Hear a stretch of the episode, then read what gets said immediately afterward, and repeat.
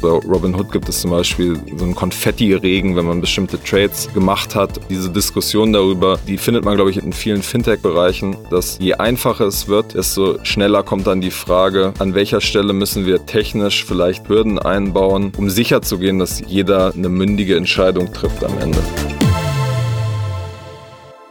Willkommen beim Gründerszene-Podcast So geht's Startup. Ich bin Hanna Scherkamp, stellvertretende Chefredakteurin von Gründerszene und ich darf heute mit meinem sehr geschätzten Ex-Kollegen Kaspar Tobias Schlenk sprechen. Kaspar war, wie gesagt, jahrelang hier bei uns bei Gründerszene und ist jetzt aber einer der Köpfe hinter dem Fintech-Magazin Finance Forward, das gemeinsam von Kapital und OMR gemacht wird. Wir beide sprechen heute über die Fintech-Branche natürlich, über die großen Erfolge, die Niederlagen und die Skandale des vergangenen Jahres und wir verraten euch, was die Branche im Jahr 2021 bewegen wird. Ganz viel Spaß beim Zuhören.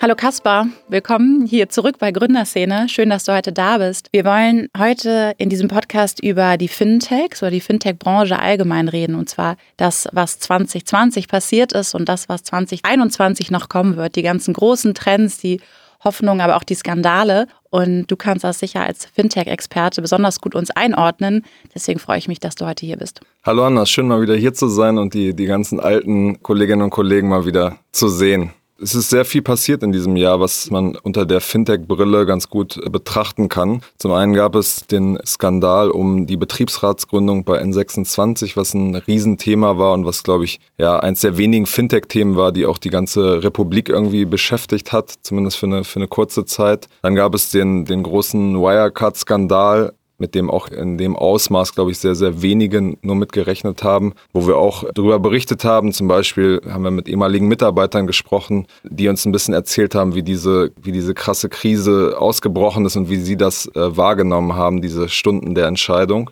Und dann gab es noch den Trading-Boom, also dass Leute jetzt vor allem während des Lockdowns, die Märkte sind runtergegangen, es ist unglaublich viel passiert. Viele Leute hatten nicht, nicht so viel zu tun, dass sie plötzlich angefangen haben, sich Trading-Apps wie Trade Republic runterzuladen und plötzlich angefangen haben, irgendwie ein bisschen rumzuzocken an der Börse. Und das hat jetzt eigentlich in den letzten Monaten weiter angehalten, dieser Trend. Und das ist einfach sehr, sehr spannend, darauf zu gucken, was damit passiert, weil historisch gesehen legen relativ wenig äh, Deutsche eigentlich ihr Geld am Kapitalmarkt an. Zocken ist wahrscheinlich das Stichwort, was in diesem Kontext fast irritierend klingt, aber darüber werden wir später noch sprechen. Beginnen wir mit N26. Ich glaube, das ist gerade in der gesamten Startup- und Fintech-Branche das ähm, Gesprächsthema gewesen, vor allem jetzt, ich glaube, das war so Juli, August, als dieses Thema oder die Diskussion um den Betriebsrat aufkam. Das war, ich glaube, das kann man so sagen, für N26 ein PR-Desaster. Da wurde an vielen Stellen ungeschickt kommuniziert. Was genau ist da passiert? Was ist schiefgelaufen? Also erstmal ein bisschen so, um die, die zeitliche Abfolge nochmal so ein bisschen vom Anfang ähm, zu referieren, um das besser zu verstehen. Es gab quasi einen offenen Brief von, von Mitarbeitern, einer Gruppe von Mitarbeitern, die gesagt haben, dass sie unzufrieden sind mit dem Klima, unzufrieden sind mit der ganzen Situation, mit der Arbeitsbelastung, mit befristeten Verträgen und die angekündigt haben, dass sie einen Betriebsrat gründen wollen. Daraufhin haben die beiden Gründer eine, eine Mail an das ganze Team geschrieben, in dem sie gesagt haben, dass ein Betriebsrat den Werten von N26 widersprechen würde und sie haben quasi ein Gegenmodell ähm, vorgeschlagen und genau diese E-Mail ist nach außen gelangt. Und das war quasi der, der Auslöser einer Diskussion darüber, ja, wie geht das, wie gehen Startups eigentlich mit dem Thema Mitarbeitervertretung, Mitarbeiterbeteiligung eigentlich um? Und das Ganze ging dann noch ein bisschen weiter bei der Wahl des Wahlvorstands, das ist quasi so ein Vorgremium für den Betriebsrat, hat N26 gerichtlich versucht, diese Versammlung ähm, zu verhindern. Die haben gesagt, die Hygienekonzepte sind unzureichend und die Kritiker sagen natürlich, das war nur vorgeschoben, um diese Gründung weiter ähm, zu behindern. Und da ging es quasi hin und her. Und es rückte auch so ein bisschen in den Hintergrund die Diskussion, ja, ist ein Betriebsrat das einzige Mittel? Gibt es da vielleicht auch andere Gremien? Und diese Diskussion ist dann irgendwie in, mein, in meiner Wahrnehmung ein bisschen versandet, was eigentlich schade ist. Was war die Begründung? Warum passt ein Betriebsrat aus Sicht der N26-Gründer nicht zu einem schnell wachsenden Unternehmen? Also eine Begründung war, dass zum Beispiel nur die, die Mitarbeiterinnen und Mitarbeiter der deutschen GmbH repräsentiert werden und die Leute, die in Wien sitzen, die Leute, die in New York sitzen oder in Sao Paulo, da nicht mit äh, reinzählen. Genau, das war ein Hauptargument. Dann, dass es quasi viele gesetzlich festgeschriebenen Regularien gibt, die das Unternehmen einhalten muss. Und die Gründer wollen natürlich lieber ihr eigenes Konzept durchsetzen. Ähm, ich habe da auch mit, mit den Gewerkschaftern gesprochen, mit Leuten, die das von außen sich ein bisschen angucken, mit Arbeitsrechtsanwälten. Und ja, ich glaube, der Tenor ist ein bisschen so, ich meine, es ist jetzt ein Experiment. Sie, Sie haben diesen, diesen Betriebsrat, werden Sie gründen und gleichzeitig so ein alternatives Modell ausprobieren. Und ich glaube, die Schwierigkeit ist immer, in guten Zeiten ist so ein alternatives Modell auch, kann das gut funktionieren, aber wenn es um Kündigungen geht, wenn es um Arbeitsschutz geht, wenn es um die, die kritischen Situationen geht, dann ist es meist so, dass das gesetzlich verankerte Betriebsratsmodell immer noch die weitreichs äh, hat, die am weitesten reichen und die Leute am, am, am besten schützen. Und ja, ich bin mal gespannt, wenn jetzt sozusagen der erste Fall kommt, die erste Krise kommt, wo sich das äh, beweisen muss, wie, wie diese beiden Gremien zusammenspielen und ja, auch wie der Betriebsrat eingegliedert wird in, in das Unternehmen, ob der quasi eine richtige Stimme hat, ob die beiden Gründer das ernst nehmen, was die, was die Leute da sagen. Man muss auch jetzt quasi sagen, in dem, in dem Teil, wo jetzt gewählt wurde, hat N26 das begleitet. Äh, Valentin Steif, der eine Gründer, hat das bei Twitter dann gratuliert, dass sie gewählt wurden und man merkt, dass sie sich quasi bemühen, jetzt zu zeigen, hey, äh, wir haben das verstanden und wir unterstützen das jetzt. Nichtsdestotrotz, welche Konsequenzen hatte diese Debatte oder hat diese Debatte für N26 jetzt einmal die Außenwahrnehmung, also Kunden, potenzielle Mitarbeiter, aber auch jetzt nach innen geguckt. Ähm, es hat ja auch ans Licht gebracht, dass offenbar es ein paar Schieflagen innerhalb dieses Unternehmens gibt. Da war ja Betriebsratdebatte so gesehen nur der Stein, der das Ganze ins Rollen gebracht hat. Was ist dein Eindruck? Welche Einblicke hast du da?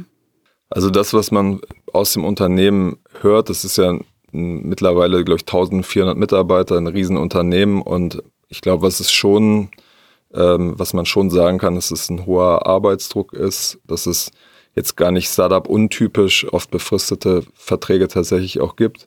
Und das Gehaltsgefüge sicherlich nicht immer optimal ist. Und ähm, ja, das führt dazu, dass es immer mal wieder rumpelt und was man schon auch sieht, nicht nur an der oberen, an dem oberen Ende, also im Management gibt es öfter Wechsel, sondern auch innerhalb der einzelnen Teams findet ein relativ schneller Durchlauf statt. Und da ist, glaube ich, sozusagen für das Unternehmen intern jetzt die große Schwierigkeit oder Herausforderung, das so aufzustellen, dass es ruhig mit den gleichen Leuten über einen längeren Zeitraum funktioniert, damit das Ganze quasi, eine Bank ist ja quasi ein Geschäft, was man auch, obwohl man schnell wächst und viel passiert, was trotzdem irgendwie Bestand haben muss, wo nicht ständig Leute wechseln können. Was sozusagen die Außenwahrnehmung angeht, glaube ich, dass am Ende das Unternehmen immer noch für viele ein attraktiver Arbeitgeber ist. Und viele der Kunden haben das im Zweifel nicht wahrgenommen. Ich glaube, der, der Effekt ähm, ist eher auf einer politischen Ebene, auf einer Start-up-Diskussionsszene-Ebene, aber darüber hinaus. Immerhin hat Jan Böhmermann getwittert. Das stimmt, ja. Das stimmt, ja. Aber ja, ich glaube, das ist, man merkt ja schon an der Diskussion, da reden, reden die Leute jetzt nicht jeden zweiten Tag wieder drüber, es ist wieder abgeflacht. Ja, ich glaube, viele haben das dann auch schon wieder vergessen. Auch du möchtest mit dem eigenen Startup durchstarten oder dein Business 2021 noch erfolgreicher machen? Dann starte mit der richtigen Buchhaltung. Um den Einstieg zu erleichtern, schenkt Safdesk, die Buchhaltungssoftware, exklusiv allen Hörerinnen und Hörern des So geht Startup Podcasts sechs Gratismonate mit dem Code Gründerszene 100. Auf deinem individuellen Dashboard von Safdesk hast du jederzeit und überall deine Finanzen im Blick. In der App lassen sich außerdem einfache Angebote erstellen, Rechnungen senden oder Belege digitalisieren. So weißt du immer genau, wie es gerade um dein Business steht. Leg direkt los und sichere dir unter www.cevdesk.de slash Gründerszene mit dem Code Gründerszene 100 das erste halbe Jahr Cevdesk for free.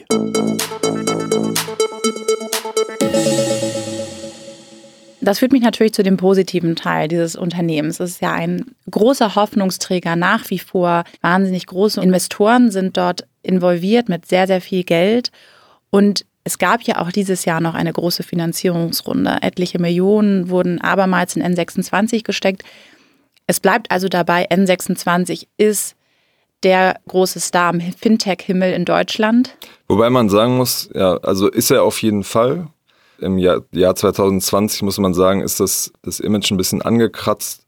Nicht nur vor dem Hintergrund ähm, der Betriebsratsdiskussion, sondern auch vor dem Hintergrund, dass quasi dass die ganze Stimmung zum Thema Smartphone-Banken ein bisschen gekippt ist, würde ich fast sagen, dass quasi Investoren stärker jetzt drauf gucken, sagen, ihr seid jetzt die ganze Zeit gewachsen, wie verdient ihr jetzt mit den Leuten eigentlich Geld, wie macht ihr, dockt ihr quasi Geschäftsmodelle an, äh, Dienstleistungen, mit denen wir quasi auch Geld verdienen.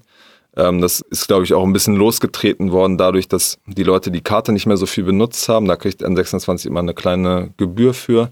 Die ist dann quasi weggefallen, weil die Leute nicht mehr gereist sind. Und wenn sie im Ausland sind, ist diese Gebühr auch ein bisschen höher, als wenn sie quasi im Inland oder im Internet damit bezahlen. Und das, das ist quasi erstmal ein bisschen runtergegangen. Und jetzt merkt man einfach, dass das Unternehmen strategisch guckt, wie stellen wir uns auf, wie werden wir zukünftig gut Geld verdienen, zum Beispiel über verschiedene Kontomodelle. Ein Trading-Angebot, wir hatten schon vorhin das angerissen, wurde auch angekündigt. Ein Tagesgeldangebot wurde jetzt äh, gemacht nochmal ein Konto, was ein bisschen günstiger ist, um mehr Leute quasi dazu zu bringen, auch für das Konto zu zahlen. Und ich glaube sozusagen, in, dem, in den nächsten 18 Monaten muss N26 halt beweisen, okay, das funktioniert. Wir schaffen es quasi ein bisschen langsamer zu wachsen, dafür halt mehr Kunden so zu begeistern, dass sie auch bereit sind, dafür 4 bis 15 Euro zu bezahlen. Das, was du eben sagtest, führt uns zum nächsten Punkt, nämlich Trading, also Online-Trading. Die Neo-Broker heißen sie unter den Fintech-Experten. Ein wichtiges oder relevantes Unternehmen in diesem Bereich ist Trade Republic. Aus der Szene weiß man, dass sehr große Investoren, ähm, namentlich Project A oder Creandum, Trade Republic als eine sehr wichtige und hoffnungsvolle Beteiligung in ihrem Portfolio sehen. Das heißt, offenbar läuft es da sehr gut auch bedingt durch die Krise. Vielleicht kannst du das einordnen. Aus den USA kommt ja da Robin Hood, das Vorbild auch sehr erfolgreich, aber auch wird auch in Verbindung gebracht mit einigen sehr traurigen Geschichten. Also das Thema ist, glaube ich, sehr wichtig. Was ist da passiert? Was hat diesen Trend ausgelöst? Wie schon kurz angerissen, ähm, hat das vor allem die, die Lockdown-Phase verursacht. Es gab quasi keine Sportveranstaltungen mehr. Ähm, die Leute saßen zu Hause, ähm, die Märkte sind gleichzeitig runtergegangen und oder waren volatil, das heißt, die Kurse sind hoch und runter gegangen. Das ist immer eine Zeit, wo Leute mehr quasi traden, weil sie irgendwie äh, sich kleine Spekulationsgewinne erhoffen. Und das hat quasi ausgelöst, dass in den ersten paar Monaten sich allein schon drei Millionen Leute bei, bei Robinhood zusätzlich angemeldet haben. Und ich hatte dafür eine Geschichte fürs Kapitalmagazin auch mit ein paar Leuten aus den USA ähm, gesprochen und die haben halt erzählt, wie sie, die hatten die App schon immer auf dem Handy, aber dann äh, haben sie die plötzlich rausgeholt, haben da Geld draufgeladen und haben angefangen, quasi irgendwelche, irgendwelche Aktien zu traden. Also der eine erzählte wirklich, er hat einfach geguckt, was ist da oben in der App und da klicke ich jetzt einfach drauf und kaufe da wie viele Nutzer und Nutzerinnen hat denn Robinhood insgesamt? Also im Moment ist es, glaube ich, nicht ganz transparent, was die, was die Zahlen angeht. Die kommunizieren immer eine Zahl, die relativ alt jetzt schon ist. Es sind 13 Millionen waren das und ich glaube, dass sie jetzt wesentlich höher, also sie müssen wesentlich höher sein. Wahrscheinlich so in einem Bereich 20 Millionen, würde ich schätzen. Und Trade Republic? Trade Republic kommuniziert die Zahlen auch nicht äh, richtig. Die reden immer davon, dass sie mehr als 150.000 Nutzer haben und betonen immer das mehr als. Die sind jetzt, kann ich nicht genau sagen, aber sind auf jeden Fall weit von 150.000 entfernt. Drüber. Ja. Dementsprechend. Ja, ja verstehe. Ähm, jetzt ist es ja trotzdem so, du hast das mehrmals erwähnt, also es wird gezockt, die Leute können nicht mehr Sportwetten eingehen oder viele andere Dinge machen und dann plötzlich traden sie. Und da führen natürlich solche Angebote wie Trade Republic erst recht dazu, weil sie ähnlich aufgebaut sind wie ein Handyspiel oder wie ein Computerspiel. Ist das etwas Revolutionäres und einfach sehr Cleveres, weil man die Leute reinzieht und sie immer wieder kommen und immer wieder in die App gehen? Klar, aus Trade Republic Sicht bestimmt schon, aber aus Nutzersicht ist das auch gefährlich und wenn ja, wozu führt das in den kommenden Monaten oder jetzt auch vielleicht schon im kommenden Jahr? Also generell muss man erstmal sagen, dass es aus meiner Sicht eine, eine gute Sache ist, dass die Hürde generell erstmal in Aktien zu investieren ähm, gesenkt wurde, dass, dass man da quasi nicht in irgendwelchen komischen, designten Online-Portalen sich quasi äh, da durchklicken muss, sondern einfach diese App runterlädt auf sein Handy und dann mit relativ geringen Gebühren erstmal was kaufen kann. Das ist an sich, finde ich, eine gute Sache, dass man diese, diese Einstiegshürde gesenkt hat. Auch weil die Deutschen nicht dafür bekannt sind. Ne? Genau, viel, ja. Ähm, ja. Es gibt sozusagen die Zahl der Leute, die die Aktien haben, stagniert seit Jahren, ist ungefähr bei, bei 10 Millionen. Und nur 2 Millionen zählen zu den sogenannten Selbstentscheidern. Das heißt sozusagen Leute, die speziell jetzt irgendwie sich Aktien aussuchen und da rein investieren.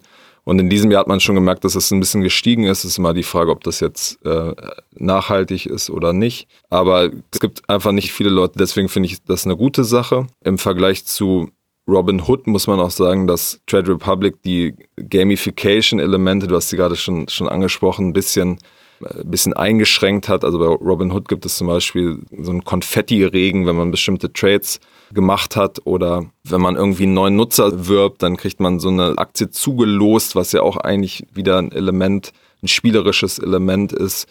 Und die Aktion gibt es jetzt mittlerweile, glaube ich, auch bei, bei Trade Republic, aber sonst ist die, die App schon ein bisschen cleaner gestaltet. Das ist schon von der ganzen Anmutung stärker wie eine Finanzanwendung äh, gestaltet. Ja, nichtsdestotrotz sozusagen am Ende das, das was du sagst, ähm, ist total richtig. Man muss eine Diskussion darüber führen, wie einfach darf so etwas sein. Ne? Also zum Beispiel in den USA bei Robinhood kann man dann komplexe Optionsgeschäfte damit eingehen. Und dann gab es auch diesen, diesen Fall, dass einer, der hat seinen Trade gar nicht richtig verstanden, dachte, dass er jetzt irgendwie sehr, sehr viel Schulden hat, irgendwie, glaube ich, 800.000 oder ich weiß die Zahl nicht mehr ganz genau. Und dann äh, hat er quasi einen Abschiedsbrief ähm, geschrieben und sich äh, umgebracht. Und das ist die traurige Geschichte, genau, von der ich vorhin ja. sprach, genau. Und ähm, daraufhin gab es dann auch Druck auf Robin Hood, dass sie quasi mehr, mehr Erklärungselemente in ihre App einbauen. Das Wichtige ist, glaube ich, dass wenn jemand irgendwie mit Aktien handelt, irgendwelche Finanztransaktionen macht, dass er am Ende versteht, was er da macht und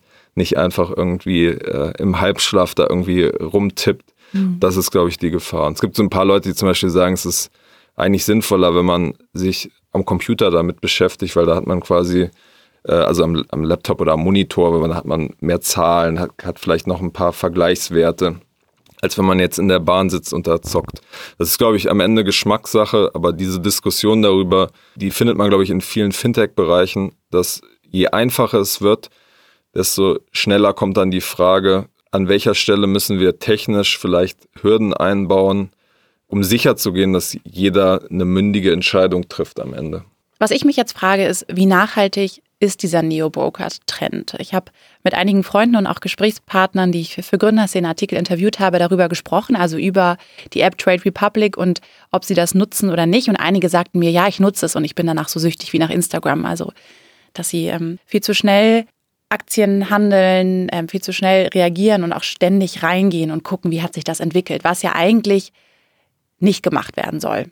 Trotzdem frage ich mich jetzt in ein paar Monaten, wenn Leute wieder auf Partys gehen können, sich mit Freunden treffen können, etc., etc. und nicht mehr so viel Zeit haben, am Handy rum zu daddeln, wird dann dieser Trend nachlassen oder sind die Leute jetzt in dieser App drin, sind hooked so gesehen und bleibt es dabei?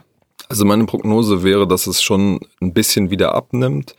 Und was du meinst auch mit dem, dass man nicht so oft handeln sollte, es gibt quasi Studien dazu, dass es langfristig sinnvoller ist, nicht so oft zu handeln, weil du dann quasi erfolgreicher bist. Was glaube ich schon bleiben wird, es gibt bei all diesen Produkten oft so eine Komponente, dass du einen Sparplan einrichten kannst, zum Beispiel, dass du irgendwie dir jetzt überlegst, einen bestimmten Anteil will ich jeden Monat in Apple, in Tesla stecken oder in ETFs, also sehr breit gestreute Anlagen und das ist über die, über die App auch sehr einfach einzurichten. Und ich glaube, dass solche Elemente, dass das tendenziell zunehmen wird. Und da werden die Leute auch weiter dranbleiben und ähm, das quasi einrichten. Okay. Kommen wir zu einem weiteren Trend und zwar so kontaktlose Zahlen. Das war ja auch das große Thema in dieser Krise, in der man möglichst wenig Gegenstände und ähm, Menschen auch berühren wollte.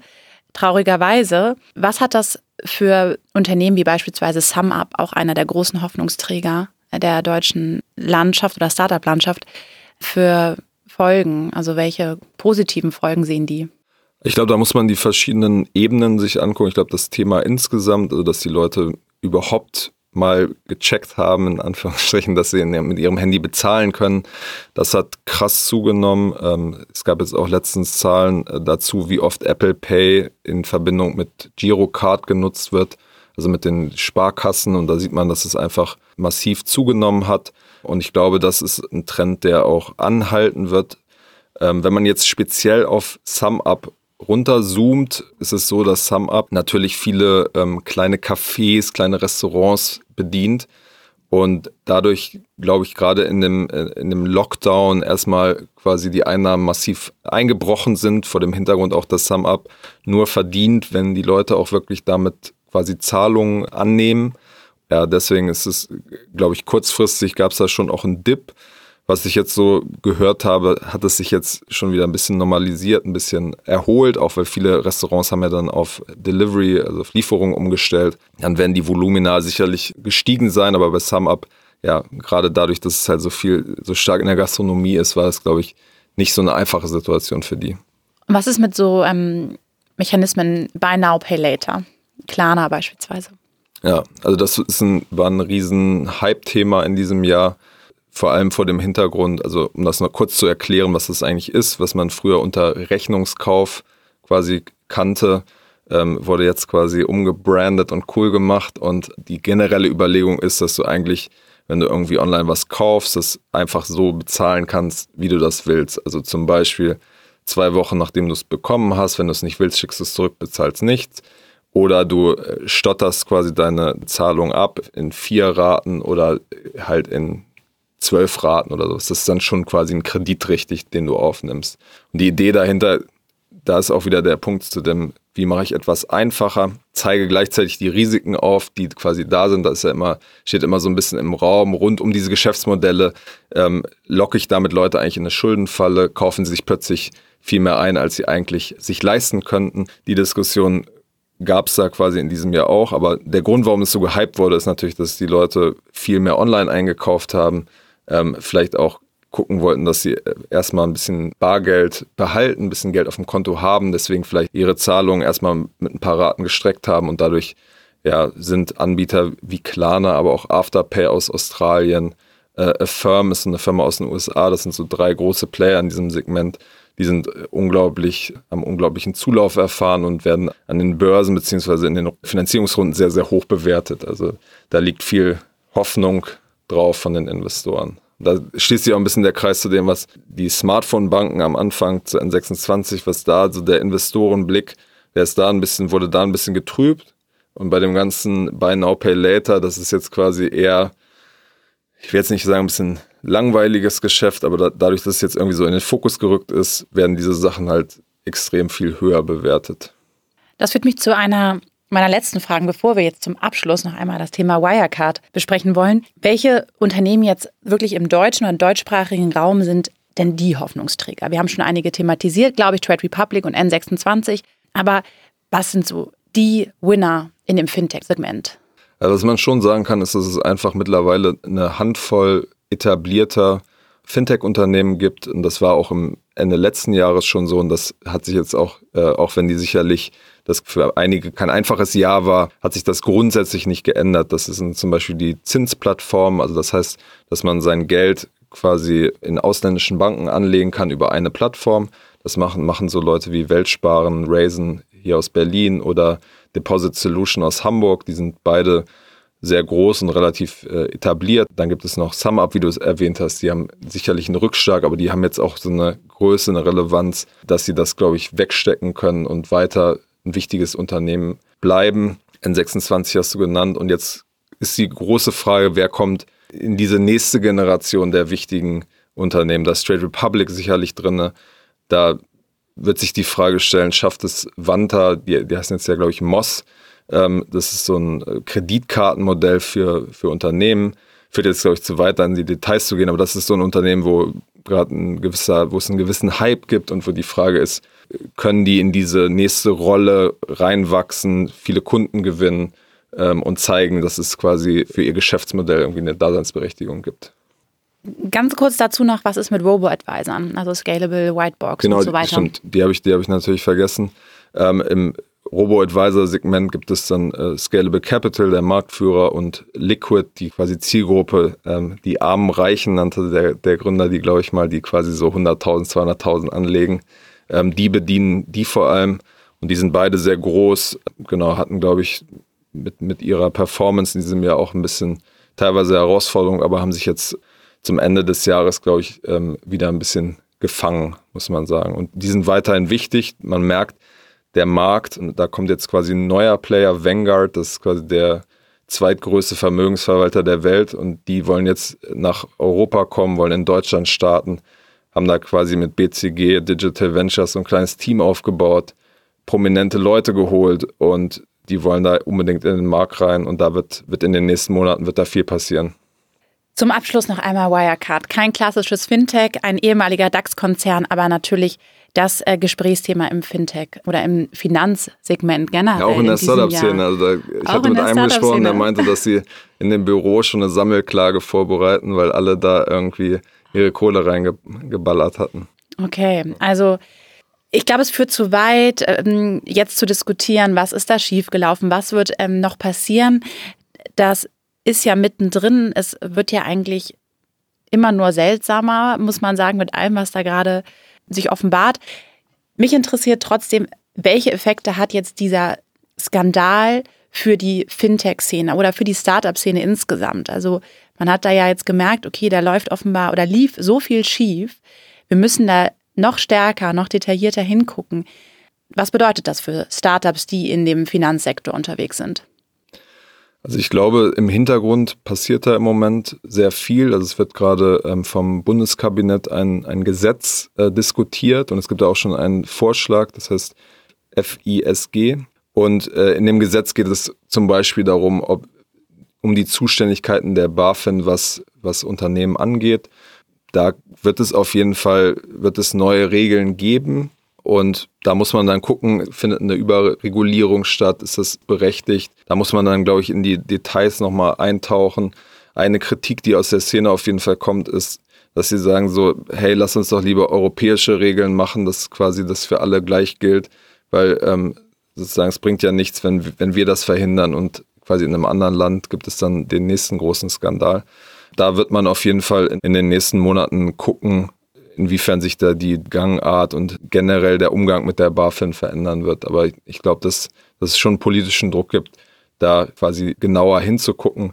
Ich glaube, was, was man nie verhindern kann, ist, dass solche Sachen passieren, weil es einfach da sehr, sehr viele kriminelle Energie im Spiel war. Und es ja auch quasi Leute da gearbeitet haben, die prinzipiell einen sehr, sehr guten Ruf in der Szene haben und die jetzt nicht irgendwie dodgy sind und die auch darauf vertraut haben, dass die Leute da in der Finanzabteilung, das EY, die sich das angeguckt haben, dass sie die ganze Aufsicht da irgendwie ihren Job gemacht hat.